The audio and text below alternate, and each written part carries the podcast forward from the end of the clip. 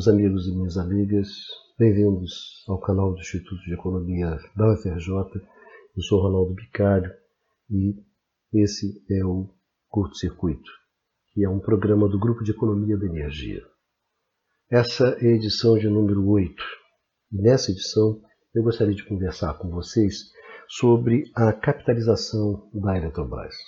Até o presente momento, a gente ainda não tem a informação sobre quem vai controlar a Eletrobras, como ficou a composição acionária depois do processo. Né? Porque, na verdade, o que aconteceu foi o seguinte: a gente teve uma primeira etapa do processo, no qual 292, na verdade 697 milhões de ações foram colocadas à venda, e essas ações elas foram compradas por 42 reais a ação, o que deu um total de 29 bilhões de reais. Então você teve essa, esse lote de ações, mas você também teve um lote suplementar, lançado justamente no dia, na, na, na quinta-feira, no dia 9, né? um lote suplementar de mais 100 milhões, 104 milhões de ações. Se essas 104 milhões de ações forem vendidas, além daqueles 29 bilhões, você vai chegar a um valor de 33 bilhões de reais pelo, pela capitalização toda. Esse lote suplementar ele só vai ser fechado no dia 11 de julho, ou seja, daqui a um mês.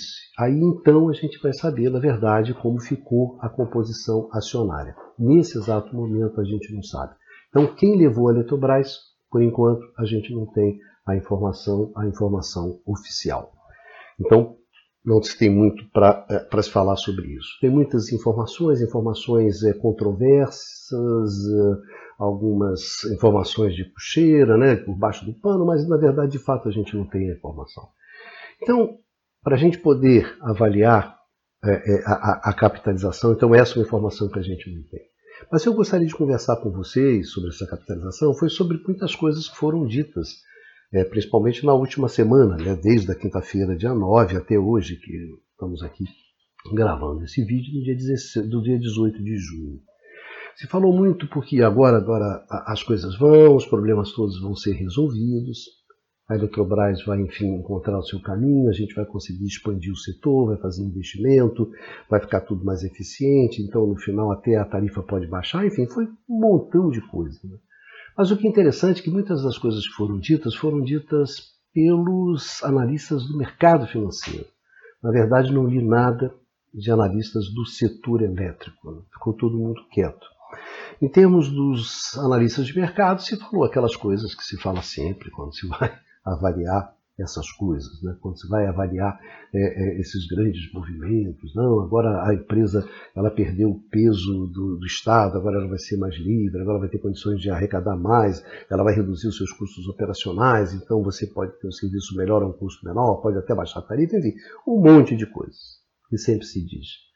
Mas eu, eu gostaria exatamente de falar sobre dois aspectos que eu acho importantes da capitalização e da própria privatização que tem muito a ver com aquilo que foi dito.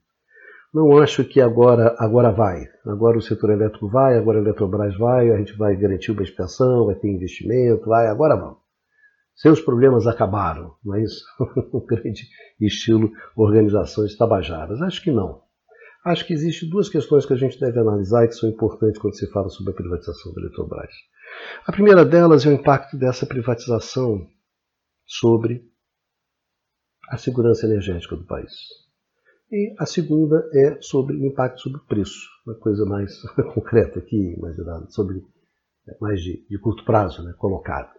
Eu acho que a, a primeira grande questão é a questão da segurança energética, que é um ponto fundamental para qualquer país, para qualquer Estado nacional.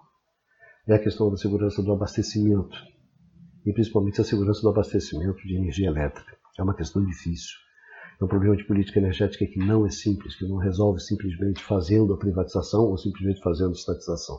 É um problema onde o buraco é muito mais embaixo. Mas eu diria o seguinte: o que você tem de concreto é que nos últimos 80 anos, o Estado brasileiro, através da Eletrobras, desempenhou um papel importante na garantia do abastecimento, na garantia da segurança energética, no caso da segurança elétrica. Foi fundamental nesses últimos 80 anos. Não só naquela fase que vai dos anos 40, dos anos 50, 60, 70, mesmo a partir dos anos 90, quando a gente tem um aumento, um forte movimento no sentido da privatização do setor elétrico, desde os anos 90 a gente tem um movimento forte de privatização do setor elétrico brasileiro. O setor elétrico brasileiro vai ficar vai ficando cada vez mais privado, cada vez mais privado, e a capitalização ela só é um, um ponto a mais dentro desse processo. Mesmo nesse momento, é, desde os anos 90 até agora, a venda da Eletrobras, até agora, o Estado continuou desempenhando um papel importante na expansão do abastecimento. A Eletrobras continua desempenhando um papel-chave. Quer naquelas usinas que são as chamadas usinas estruturais, né, as grandes usinas como Santo Antônio, Giral, Belo Monte, como também num monte de, de, de empresas de SPS na, nas quais a Eletrobras entrou, entrou inclusive como minoritária, para justamente alavancar esses investimentos.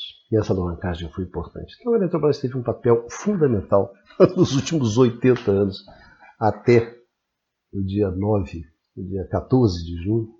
Até então a gente teve um papel importante, a Eletrobras teve um papel importante nessa, nessa na garantia desse abastecimento. Chave. Pois bem, acho que essa é a medida que é mais radical. Bom, agora você não tem mais o Estado. E aí? Vai ser o setor privado que vai garantir? E vai garantir quando? Mas aí que a gente vem, vai garantir justamente num momento em que as incertezas do mundo da energia são tão grandes. Vai garantir exatamente nesse momento tão difícil do mundo de energia, onde você tem incertezas pesadas que vêm pelo lado da transição energética, que é um processo disruptivo. É um processo, a transição energética ela detona o setor elétrico como a gente conhece hoje, para abrir espaço para um surgimento de um setor que a gente, na verdade, não tem muito bem, não tem a ideia de como ele vai ser. Não tem uma definição do padrão tecnológico, não tem uma definição do padrão financeiro, como se faz a precificação, não se tem como se regula, enfim, essas coisas todas estão profundamente abertas. Então, achar que esse setor é um setor estável, não sei quem é capaz de achar uma coisa como essa. Acho muito pelo contrário. Então, a transição energética já vinha botando uma pressão violenta em cima do setor elétrico. É claro que a guerra da Ucrânia, com todas as implicações geopolíticas que tem a guerra na Ucrânia, as sanções, o empate, o embate entre Estados Unidos e Rússia e China, esse embate, que aponta claramente na, na, na, no fim de uma determinada ordem energética, como a gente conheceu nos últimos 30, 40 anos, para o surgimento de uma nova ordem que a gente não tem a menor ideia como vai ser. Então isso aumenta ainda mais o, o caldeirão, o caldeirão de incertezas, de inseguranças. Então é, é, é complicado a segurança energética, a segurança do abastecimento no mundo hoje. Não é uma coisa singela. E é uma coisa que o mercado não. Esse é um tranco que o mercado não aguenta. Né? As incertezas são muito elevadas, os riscos são muito elevados, os conflitos sociais, políticos decorrentes desse processo são bastante fortes.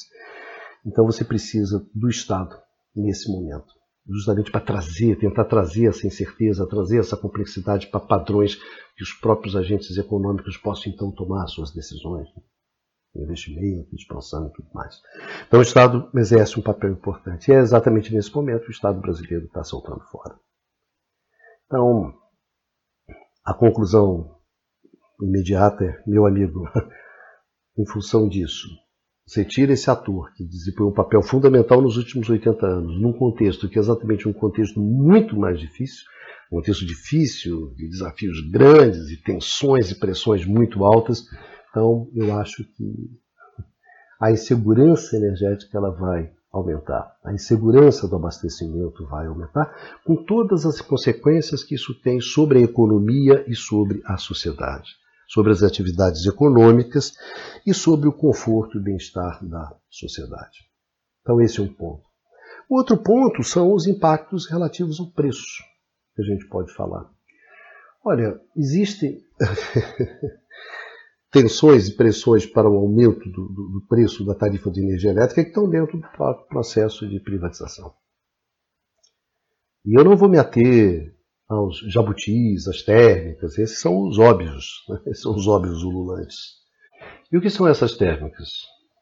Essas térmicas são simplesmente a propina que foi paga ao Congresso Nacional para que esse Congresso Nacional aprovasse a privatização da Eletrobras, a toque de caixa, em regime de urgência e rito sumário, sem sequer uma audiência pública para discutir o assunto. Para que as coisas acontecessem isso, entre outras propinas, uma dessas propinas foi ou foram justamente essas térmicas. Que é uma propina que não vai ser paga por quem vai se beneficiar da privatização da Eletrobras. Vai ser uma propina que vai ser paga pelos consumidores. É o máximo da cafajestada se você conseguir. Se você pensa bem, né? Acho que não existe cafajestada maior do que a história dessas térmicas e desses já butis. Né? É um escárnio, né? é um deboche completo. Nós pagaríamos a propina ao invés dos senhores que vão se beneficiar da privatização. Mas não é. Essa é óbvia, né? essa está na cara. Eu acho que aquela que é mais óbvia ainda, que todo mundo fez de conta que não era óbvia, que era a da descotização. A da descotização é realmente uma mágica. Né? Você tem uma parte da energia, você tem uma, a energia, grande parte da energia da Eletrobras, ela é vendida hoje em regime de cotas. Ou seja, ela é cotizada. Ela é vendida a um preço menor. Ponto. Uma decisão que veio através de uma medida provisória da Dilma, a medida provisória 579 de 2012. Então, por, essas, por essa energia, você paga a operação e a manutenção da usina a remuneração da usina, o investimento feito pela usina, você não paga porque simplesmente se considerou que essa remuneração já tinha sido paga. Eram usinas velhas, amortizadas, então achou que o consumidor brasileiro já havia pago isso. Então, por isso, o regime de cota é uma tarifa menor. Com a privatização, o que, que acontece com esse regime de cota? Ele deixa de existir. Então, quando ele deixa de existir, o que, que acontece? A empresa Eletrobras, privada, poder comprar o preço do mercado. Então é evidente que esse preço vai ser maior. Então a privatização vai implicar num aumento? Sim, ela vai aumentar. Ela vai, ela vai implicar no aumento da tarifa. Vai sair do regime de cota e vai para preço do mercado. Ponto. Ponto. Aí, para se resolver isso, né, como é que se faz para ela ser neutra? Né? Como é que se faz para evitar isso? Né? Aí é aquelas coisas maravilhosas. Né? Então você faz o seguinte: você pega na privatização da Eletrobras, né, na capitalização, até que vai sair esse jogo todo. Esse jogo todo vai ser o seguinte: ao fim e ao cabo, a empresa privatizada, a Eletrobras, ela vai pegar 25 bilhões e vai pagar para o Tesouro Nacional para ela poder ter o direito a uma nova outorga. Então ela vai ter uma nova outorga, uma nova concessão para poder explorar essas 22 usinas que estão sendo privatizadas. É 25 bilhões. Parte desses 33 bilhões que foram levantados com a cotização vai ser feito, vai ser justamente para a Eletrobras pegar e pagar para o Tesouro. E isso vai ser a grana que o Tesouro vai ver. Porque, na verdade, a privatização da Eletrobras foi aprovada pelo TCU, pelo mundo, por 67 bilhões. 25 bilhões é isso aqui. É a outorga que ele vai pagar. Para poder sair, inclusive para poder sair do regime de cota e ir para o regime, né, para poder cobrar quanto é que você quiser, virar um produtor independente, patati, patata. Tudo bem. Aí tá. Aí tem um ponto, mas o ponto que eu quero chamar a atenção é o seguinte: existe 32 bilhões, 32 bilhões, que vão ser usados o quê? Para reduzir as tarifas. Para que você não tenha um impacto sobre a tarifa. Esses 32 bilhões vão ser pagos em 25 anos. Ela não vai jogar em 25 anos. Você vai pegar isso e vai mandar esses 32 bilhões ao longo desses 25 anos. Você vai mandar para a CDE. A CDE é a conta do desenvolvimento econômico. É uma contribuição que todos. Para vocês terem uma ideia, a conta da CDE em 2022, a ANEL cantou que vai ser 32 bilhões de reais. Desses 32 bilhões de reais, 30 bilhões, em torno de 30 bilhões, é pago pelo consumidor. Então, essa é uma contribuição que nós damos, que vai lá na tarifa, que nós damos, para uma série de questões. As mais importantes, as mais pesadas, são duas: a conta de consumo de combustível. O que é a conta de consumo de combustível? Tem uma parte do Brasil, que são os regimes isolados, principalmente na região norte, esse essa população, essas cidades, esses municípios, essas regiões, elas não estão conectadas ao sistema integrado nacional. São sistemas isolados. E esses sistemas isolados, é caro você levar energia para essa gente, né? essa gente obter a energia que esses brasileiros precisam. Então a conta de consumo de combustível é isso. Nós financiamos essa energia, que é uma energia muito cara, para que a energia chegue a esses outros brasileiros. Né? Então a CCC é isso. E é uma conta que a tendência é ela ficar cada vez mais cara. Por quê? Porque você gera essa energia nos sistemas isolados, basicamente usando combustíveis fósseis, derivados de petróleo. Né? Esses derivados, justamente que em função da guerra tão forte. Outra coisa importante da CDE é a seguinte: é a conta da tarifa social. Né? Uma tarifa social também que vem crescendo, crescendo, crescendo, porque as pessoas.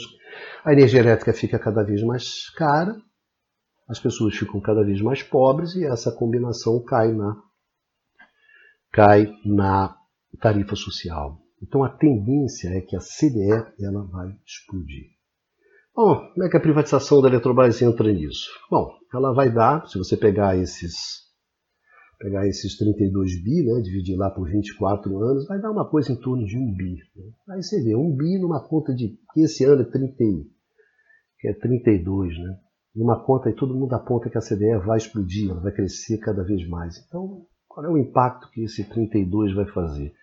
A grande jogadinha é que no primeiro ano, nesse ano, dos 32 bi, 5 bi vão agora, né? vão nesse ano. Né? Para dar um impacto maior na redução, né? porque também ano eleitoral, então vamos lá, vamos nessa. Então vai ser 5 bi, estão achando que ah, então vai, vai permitir uma redução na tarifa de alguma coisa em torno de 2% esse ano.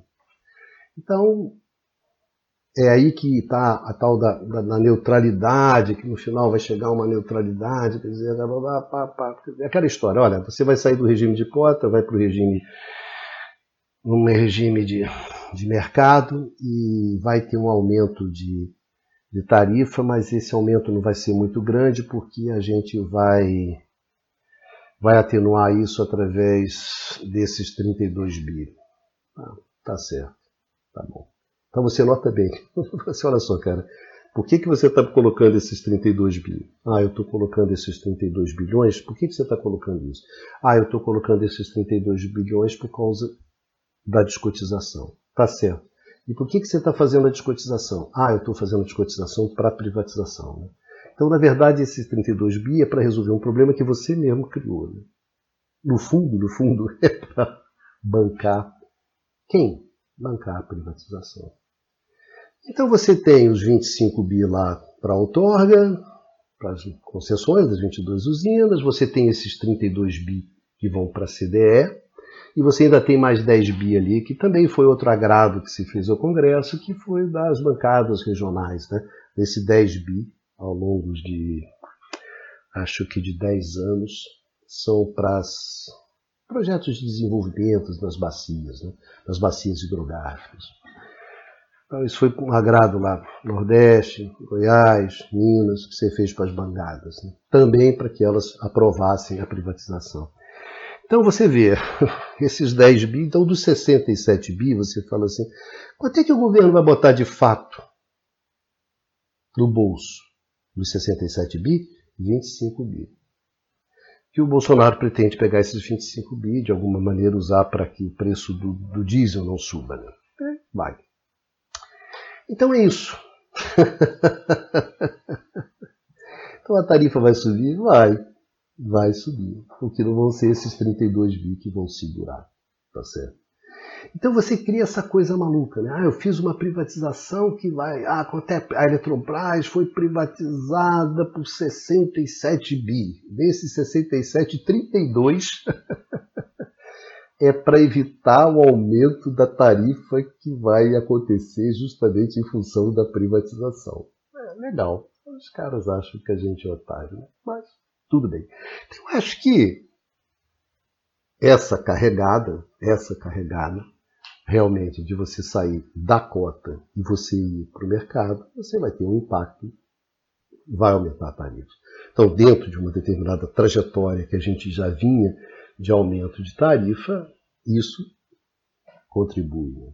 Então acho que ninguém tem ilusão. Né? O que se chegou, que foi um certo, o máximo da cara de pau é, é, vai ser neutro. Mas acho que ninguém acredita que vai ser neutro. Né? Neutro foi para você justificar a questão da privatização, mas a descotização joga no preço de mercado e aí, malandro, esquece, lá vamos nós. A trajetória de crescimento acelera. E além do mais, esse é o ponto que a própria, a própria, a própria trajetória, né, a própria privatização traz. E além do mais, existe outro aspecto, gente. A trajetória dos custos do abastecimento elétrico no Brasil vai crescer. Vai crescer por quê?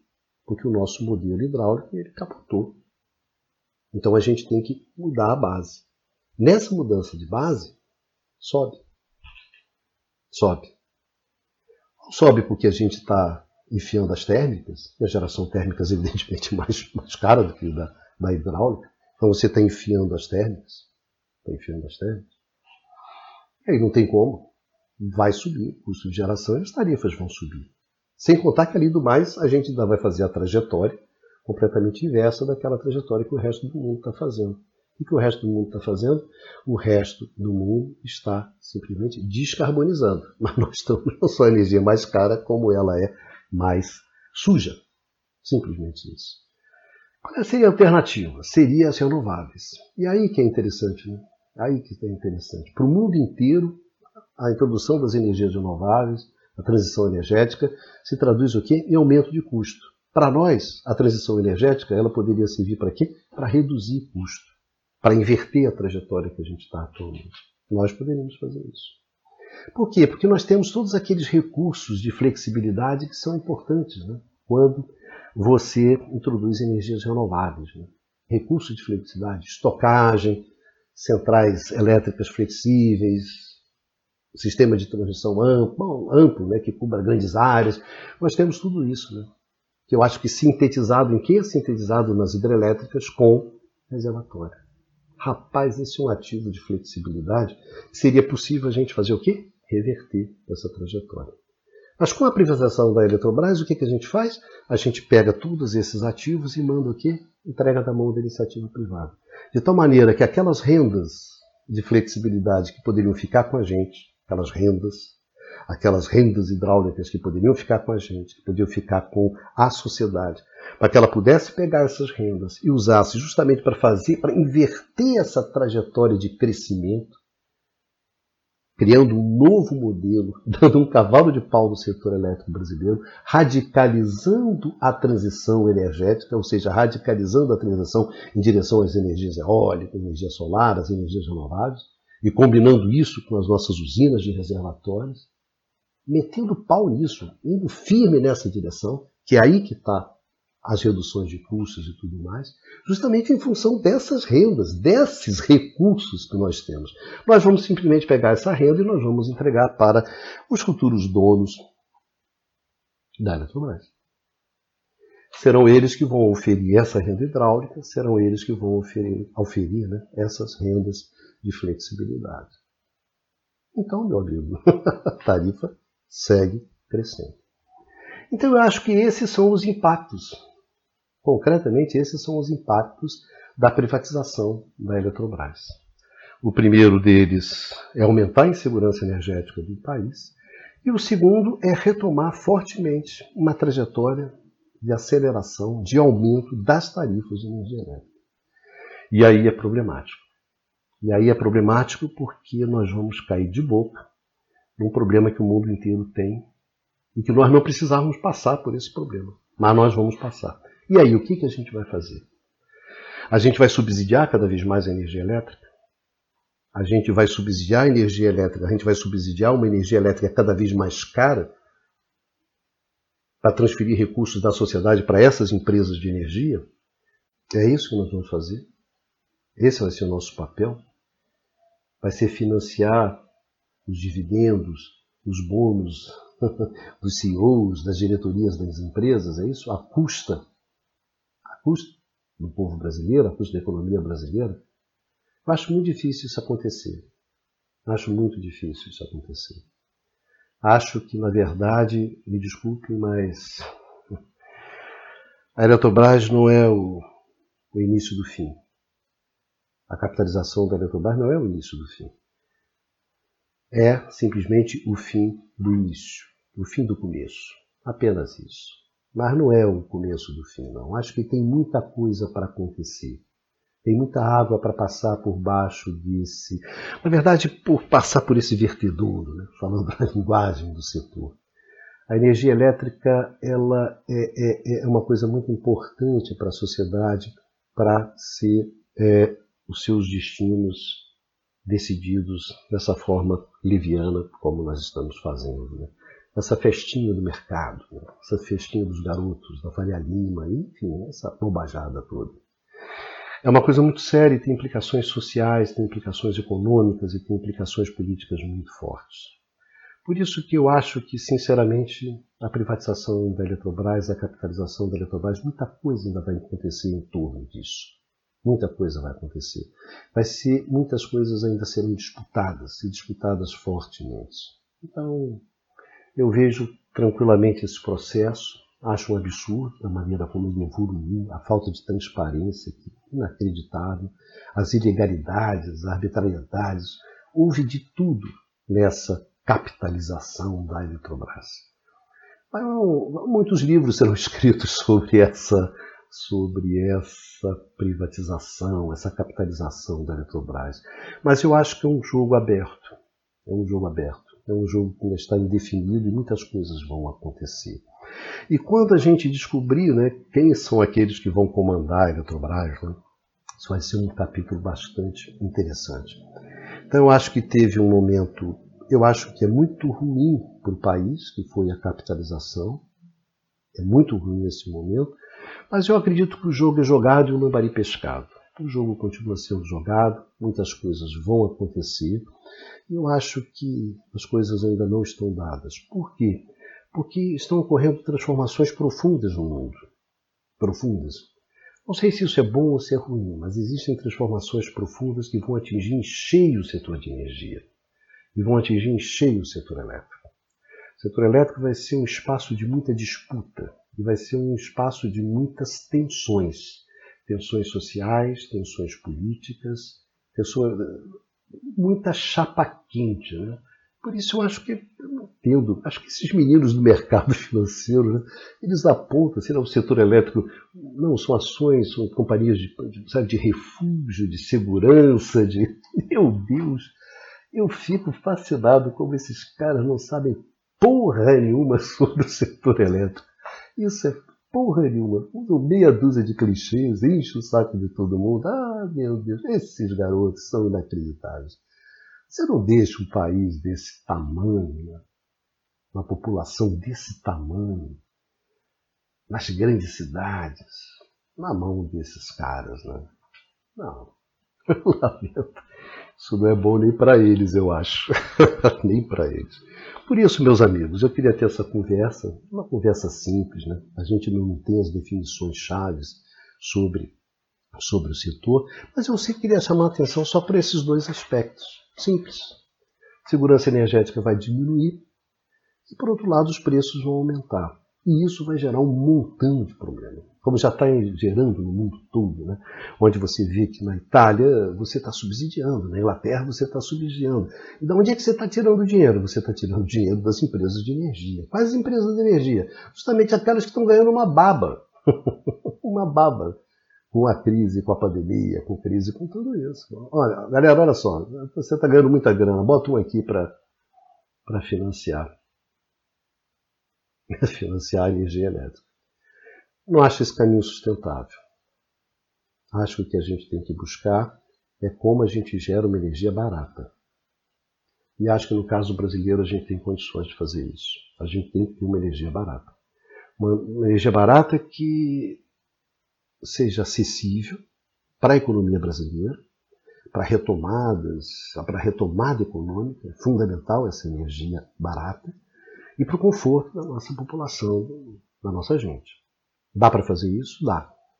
Mas ficou mais difícil agora com essa capitalização. Se a gente quiser fazer, tem que reverter isso. Como a gente reverte isso? Meu amigo, isso vai dar muita pano para manga. A gente vai conversar muito sobre isso. Um beijão para vocês todos e a gente se vê aqui no canal do Instituto de Economia da UFRJ no, no curto circuito. Tá ok? Se cuidem e vamos em frente.